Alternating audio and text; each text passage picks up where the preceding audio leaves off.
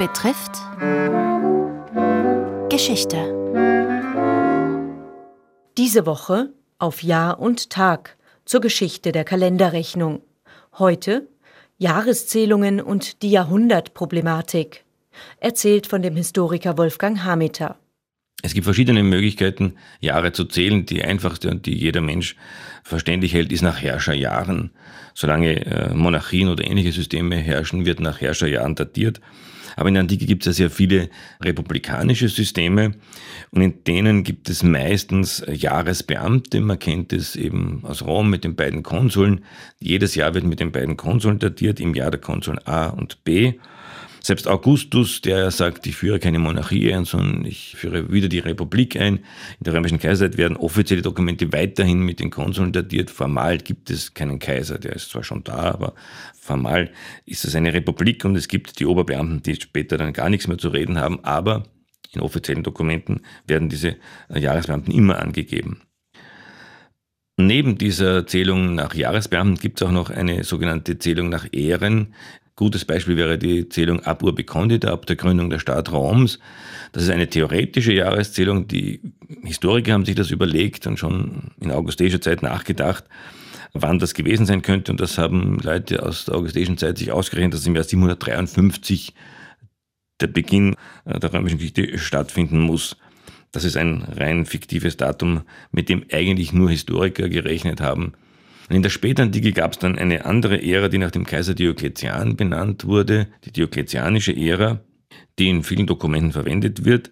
Und die ist ganz, ganz wichtig für die christliche Ära, denn als der Mönch Dionysius Exigus im Jahr 525 Ostertafeln ausgerechnet hat, hat er sich geärgert, dass die Chronologie eigentlich nach dieser diokletianischen Ära, die Tafeln vor ihm jedenfalls nach dieser diokletianischen Ära gerechnet wurden. Dieser Diokletian war ein ganz böser Christenverfolger. Und wie kann man nun das Osterfest nach diesem Diokletian datieren?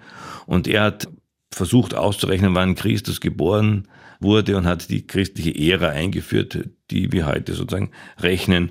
Alle Daten, also umgerechnet, diese römischen äh, diokletianische Ära oder Konsulsdaten auf Jahre nach Christi Geburt. Diese Ära startet mit dem Jahr 1 nach Christi Geburt. Was davor ist, hat er sich nicht wirklich überlegt. Erst im 8. Jahrhundert hat man sich überlegt, naja, was ist mit den Daten davor? Man könnte ja auch vor Christi Geburt angeben. Und da haben sich dann im Laufe der Zeit, in der das entwickelt wurde, die Historiker geeinigt, dass es kein Jahr Null gibt. Die Geburt dauert ja nicht ein Jahr, also ist es sehr schwer, das zu berechnen. Das heißt, es fängt mit dem ersten ersten eins nach Christus an.